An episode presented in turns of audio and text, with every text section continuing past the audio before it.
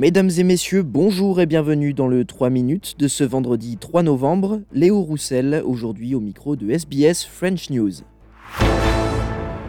Au Proche-Orient, les forces de défense israéliennes auraient encerclé la ville de Gaza. Ce jeudi, l'État hébreu a confirmé l'avancée des troupes de son armée dans la bande de Gaza. Plusieurs vidéos ont été diffusées par les forces de défense israéliennes confirmant des combats dans l'enclave palestinienne. Le porte-parole défense de défense israélienne Daniel Agari a confirmé que les troupes ont désormais encerclé la ville de Gaza et que plusieurs positions du Hamas ont été ciblées par des bombardements dans les dernières heures. IDF fighters completed the encirclement of Gaza City, the center of the Hamas terrorist organization. In the last hours, artillery and infantry forces, in cooperation with the Air Force, have been attacking bases, headquarters, concentration points, and other terror infrastructure used by Hamas and its terrorists. Et le secrétaire euh, d'État américain Anthony Blinken, attendu ce vendredi à Tel Aviv, déclare qu'il discutera des mesures qu'Israël peut et doit prendre pour minimiser les pertes civiles.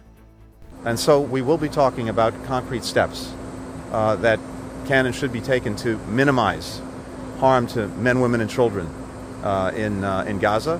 Uh, and this is something that the United States is committed to. I'm not going to get into the, the details here, but it's very much Uh, le gouvernement de l'État d'Australie occidentale va indemniser les aborigènes et insulaires du détroit de Torres à hauteur de 180,4 millions de dollars australiens en réparation du vol de salaire de milliers d'aborigènes au XXe siècle.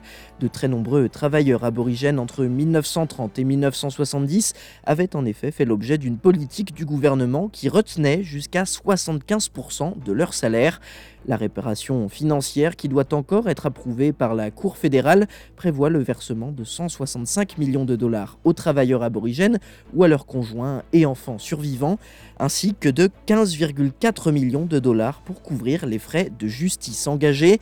L'aîné Jim Morrison du peuple Noongar, président de la Société aborigène des générations volées d'Australie occidentale, a déclaré sur NITV qu'il était soulagé de pouvoir enfin tourner la page, mais que ses sentiments restaient tout de même partagés.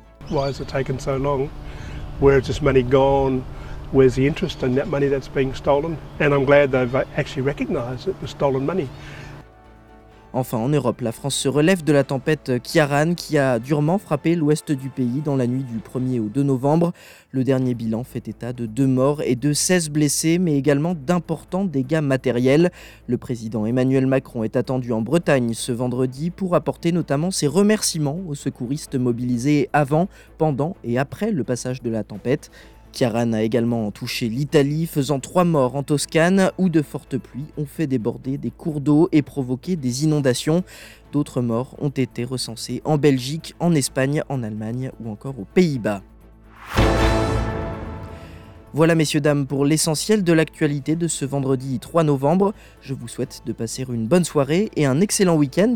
Vous retrouverez un nouveau bulletin du 3 minutes dès lundi sur SBS French News.